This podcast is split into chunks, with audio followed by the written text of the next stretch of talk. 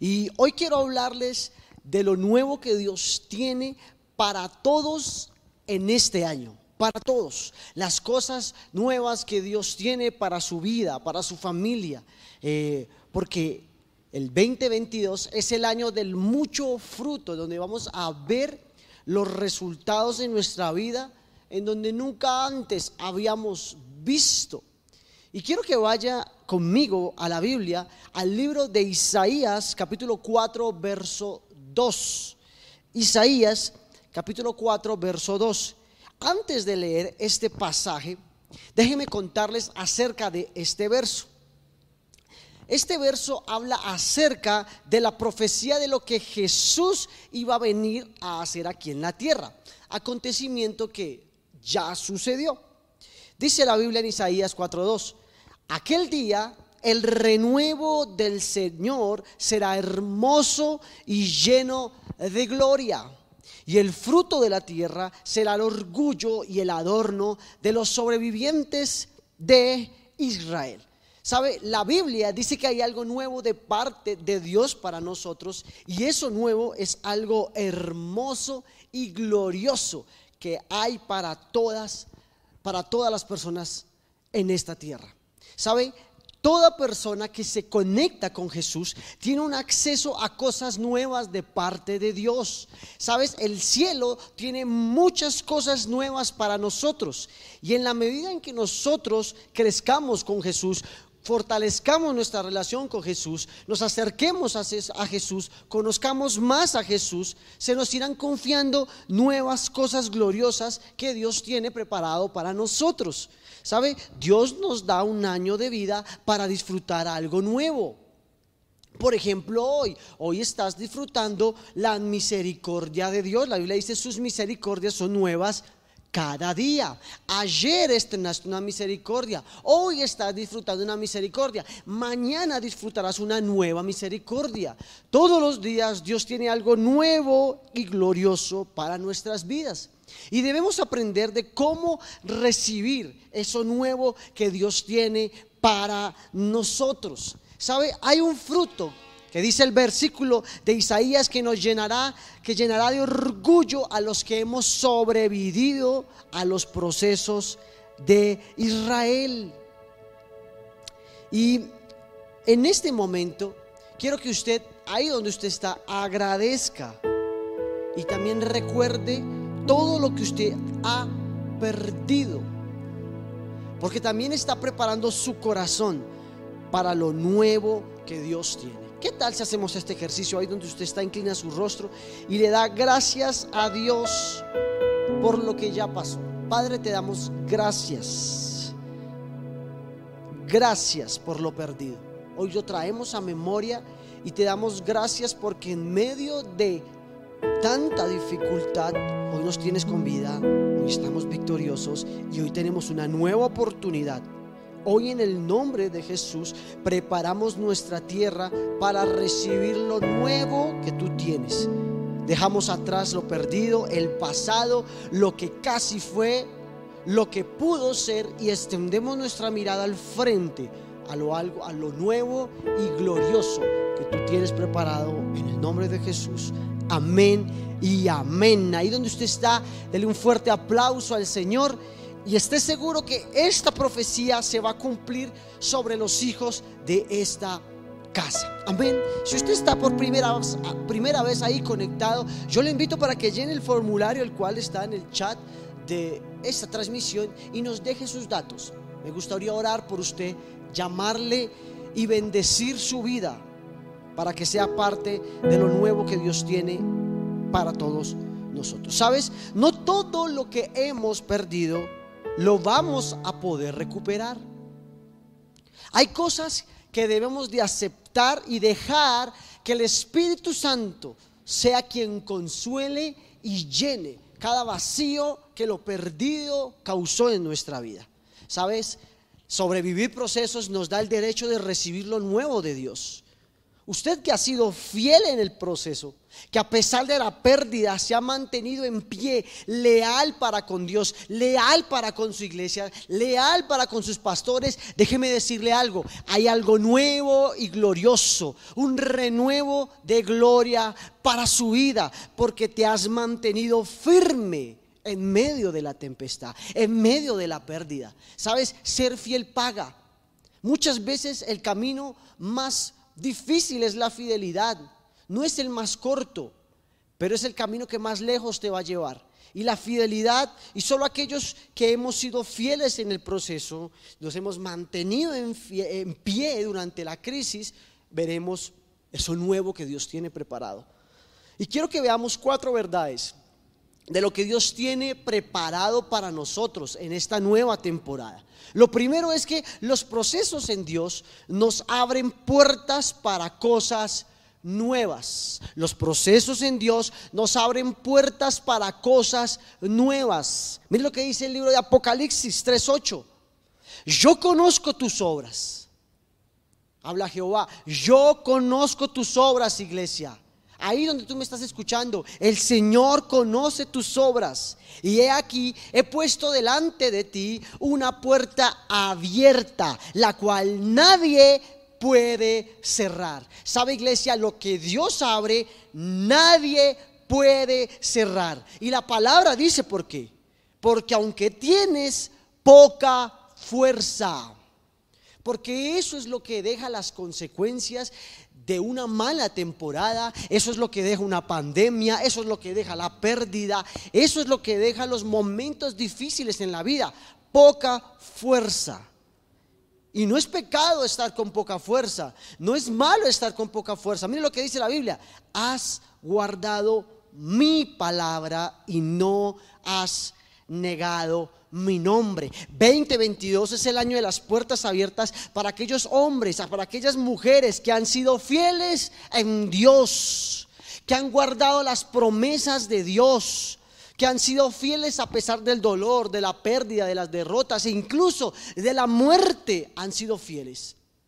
La puerta que Dios va a abrir este año es la más grande de todas, se llama salvación y vida eterna. Y tú tienes que estar convencido que esa es la puerta más grande que Dios va a abrir este año.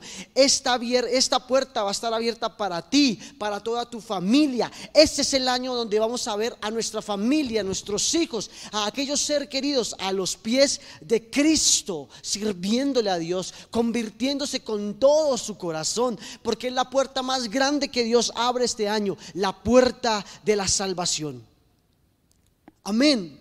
Lo segundo es la fidelidad a Dios nos abre camino a cosas nuevas. ¿Sabe? No solo va a abrir puertas, sino también va a abrir camino a cosas nuevas nuevas. ¿Sabes? Este es, este es el año en donde vamos a tomar las mejores decisiones. Vamos a tomar el camino correcto, haciendo la voluntad del Padre. Ya no vivo yo, Cristo vive en mí. Ya no es lo que yo quiera, es lo que el Espíritu Santo, es lo que el Padre quiera para con nosotros.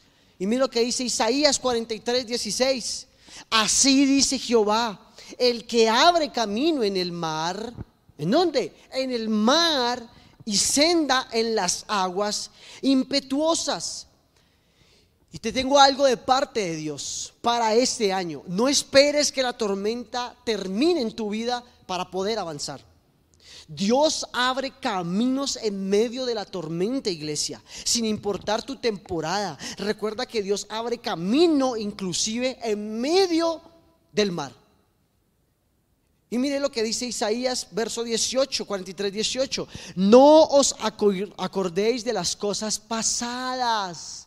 Iglesia, es el tiempo, es la temporada de olvidar lo que pasó, de olvidar lo que se perdió, de ya sea bueno o malo. Si ganaste, quedó en el pasado. Si perdiste, quedó en el pasado. Ni traigas a memoria las cosas antiguas. Verso 19. He aquí yo hago cosa nueva, pronto saldrá a la luz, ¿no la conoceréis? Otra vez abriré camino en el desierto y ríos en la soledad. Dice la palabra de Dios que Él va a abrir caminos en el mar y en el desierto. En el mar y en el desierto. ¿Sabe? Dios no solo abre camino en el mar, pero también va a abrir camino en el desierto. Y déjeme le explico algo. El mar solo tiene un camino, el desierto tiene muchos caminos.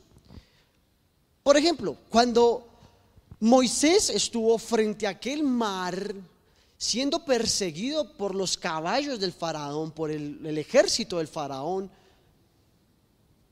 él no tenía otra salida. Estaba frente al mar, un solo camino. Y frente al mar, cuando estés frente al mar donde hay un solo camino, debes de utilizar la autoridad y la fe que Dios te ha dado. Por eso la palabra dice que Jehová le dijo, extiende tu vara, que significa, tipifica la autoridad. Y el camino se abrió y cruzó el pueblo de Israel. Pero también la Biblia dice que va a abrir caminos en el desierto. En el desierto hay muchos caminos. Por eso el pueblo de Israel, lo que se supone que debería de durar 40 días, duró 40 años, porque hay muchos caminos. Entonces, ¿qué se hace frente al mar? Un solo camino. Se usa la autoridad que Dios te ha dado. Por ejemplo, cuando usted está frente a un dictamen de enfermedad, usa su autoridad y su y su fe como hijo de Dios. Cuando hay dictamen de muerte donde dice no hay nada que hacer, tú usas la autoridad que Cristo te dio en la cruz del Calvario y dice, por su sangre fuimos curados, por su llaga fuimos sanos. Y en el nombre de Jesús, con la autoridad que tú me das, aplico la sangre sobre aquel dictamen y declaro vida donde hay muerte. ¿Y qué se hace? Pero cuando se está en un desierto, ¿qué se hace? Se mira hacia el cielo. ¿Cómo así?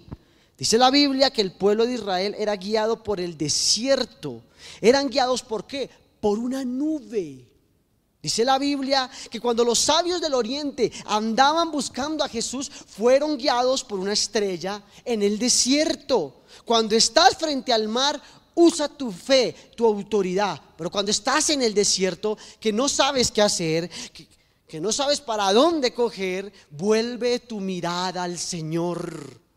Ríndete, Él te va a guiar. Cuando no sepas para dónde vas, conéctate un tiempo de adoración, congrégate a través de una palabra. Dios te va a decir para dónde vas a través de la adoración, a través de un cántico, Dios te va a dar la mejor, el mejor camino para que tomar. Vuelve tu mirada a Dios. ¿Sabes? Dios hace siempre lo mismo, pero de forma nueva.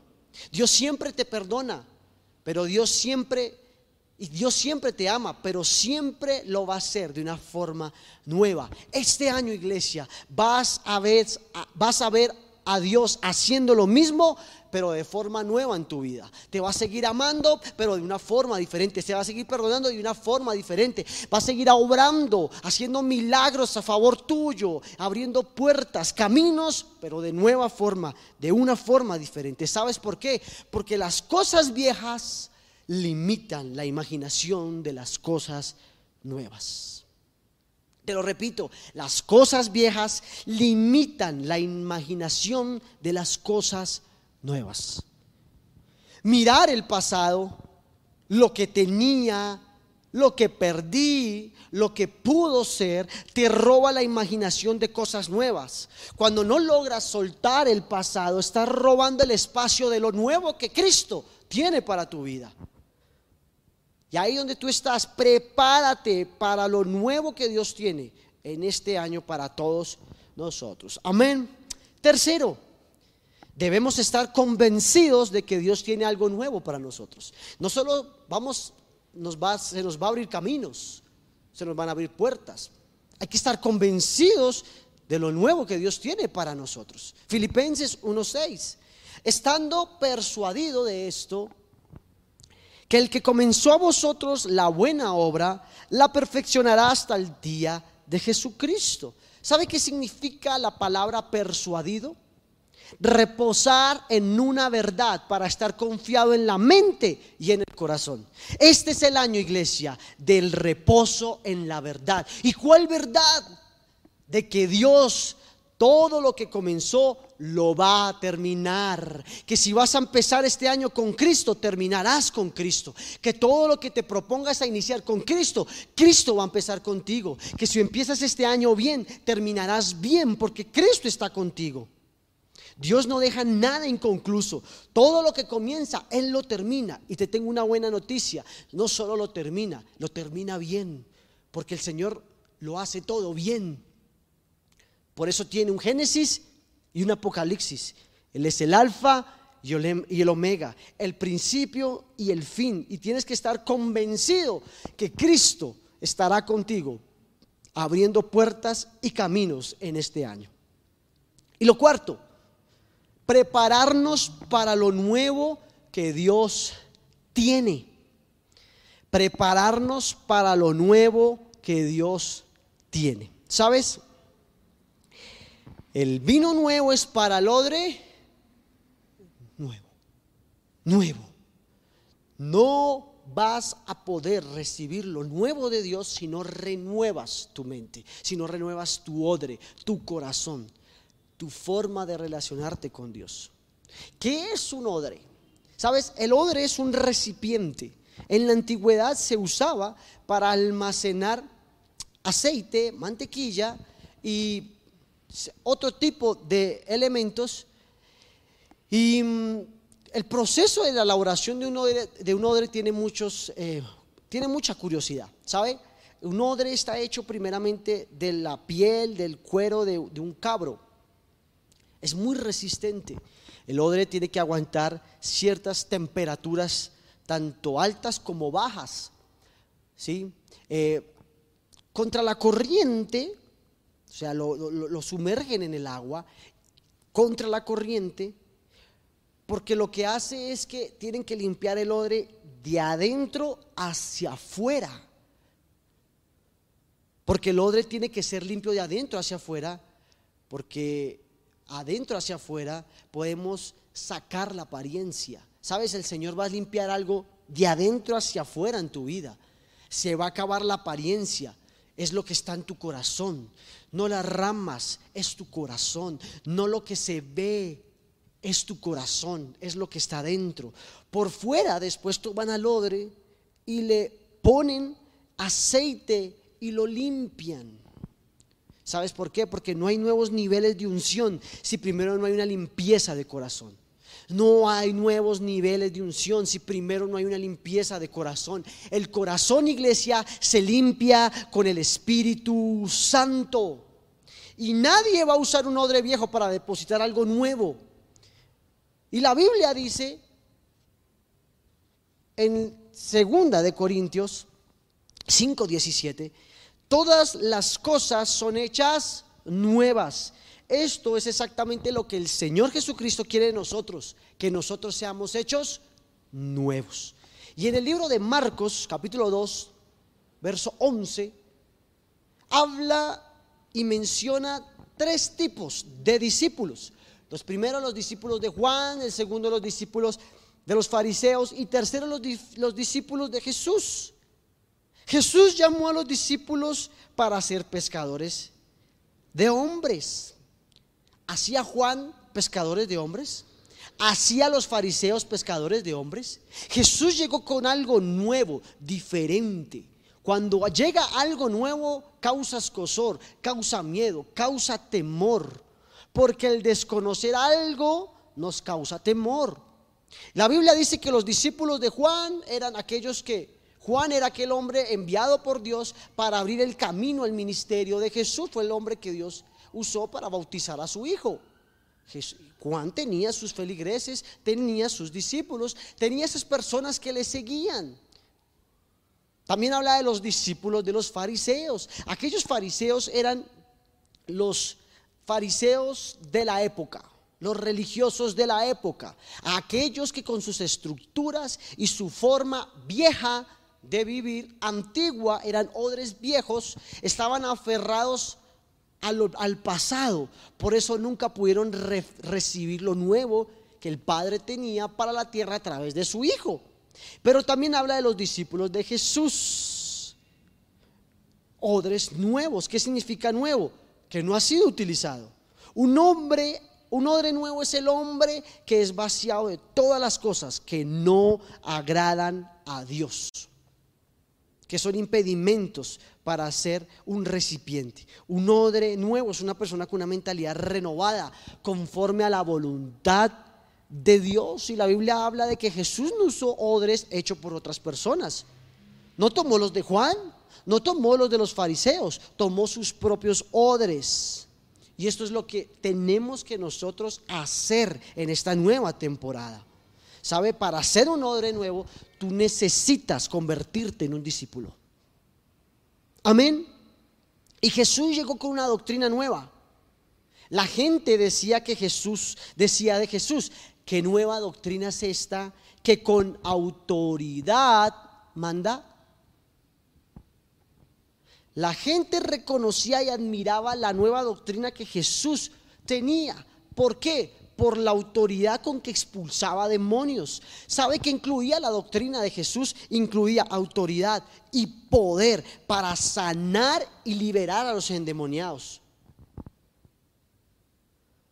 Haciendo las cosas como Jesús las hacía, podemos ver que un odre nuevo practica la doctrina de Jesús. Por eso yo te dije ahorita, cuando estés frente a una sola camino, un solo camino, usa qué? Tu autoridad y fe. Y la doctrina que Jesús nos enseñó es la autoridad y no la de los hombres, porque generalmente esto es ir en contra de la corriente. La doctrina de Jesús incluía dos cosas que no pueden faltar, autoridad y poder para sanar a los enfermos y liberar a los endemoniados.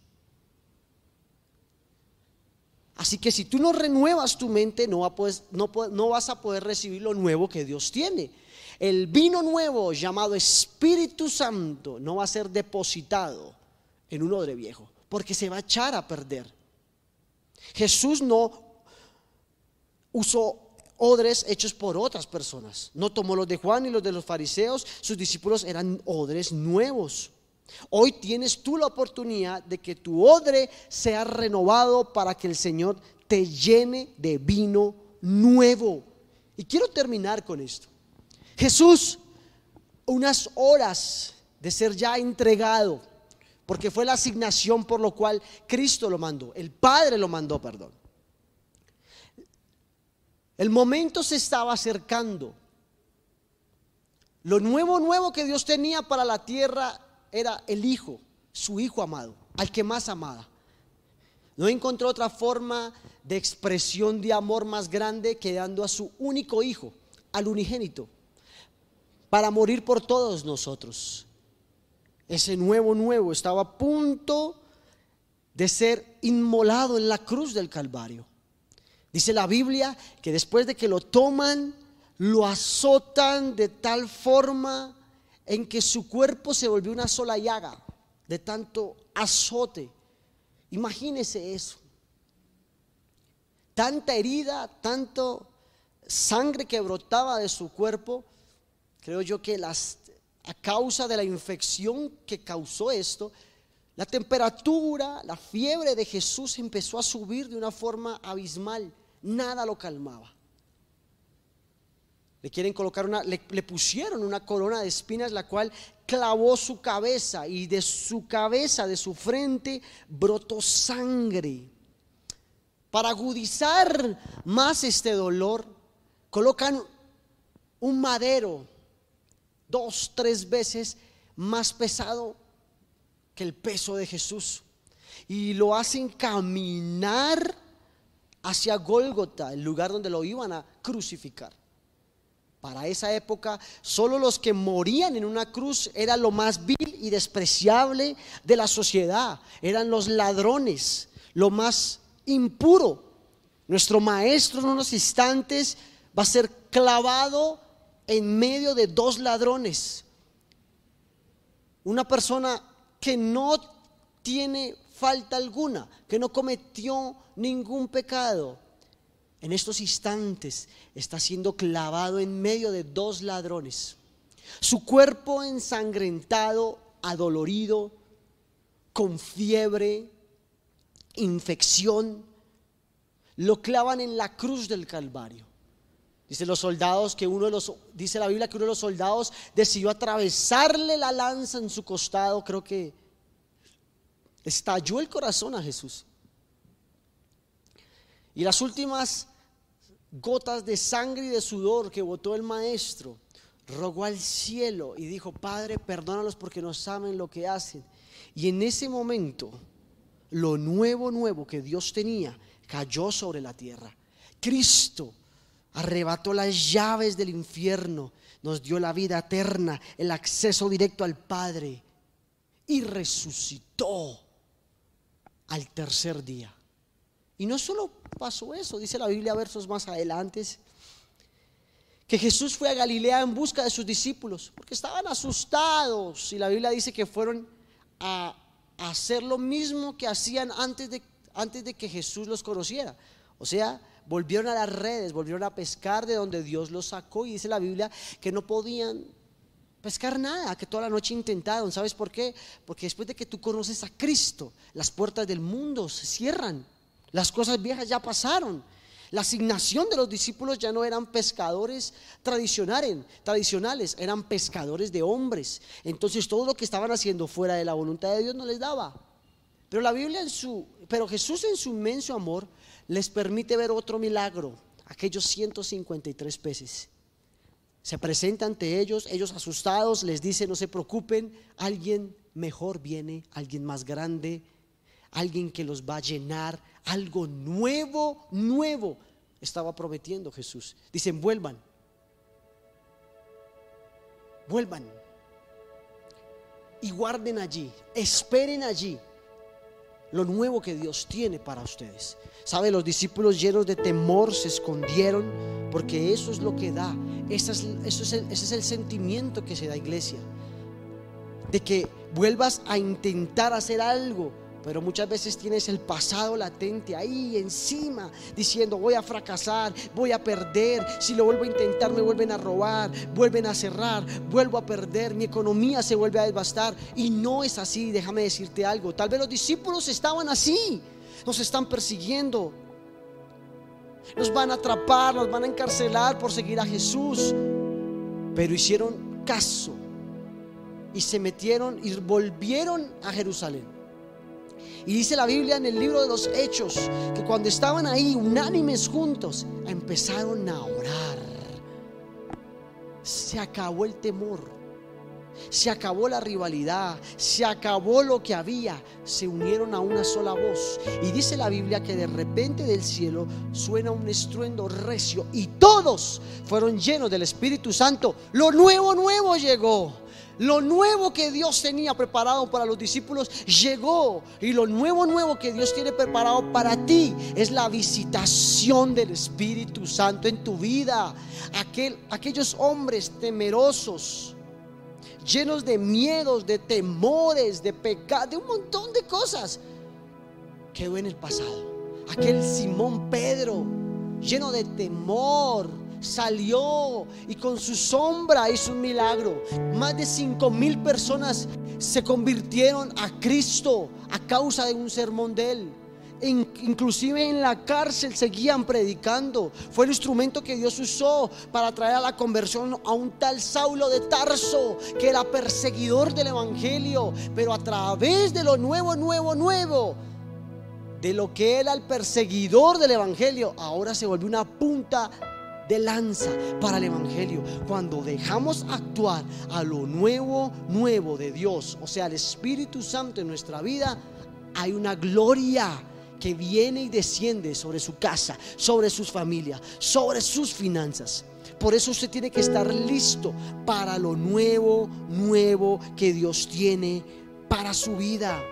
No debemos dejar que nadie nos avergüence por nuestra esperanza, sino esperemos en Él con la frente en alto.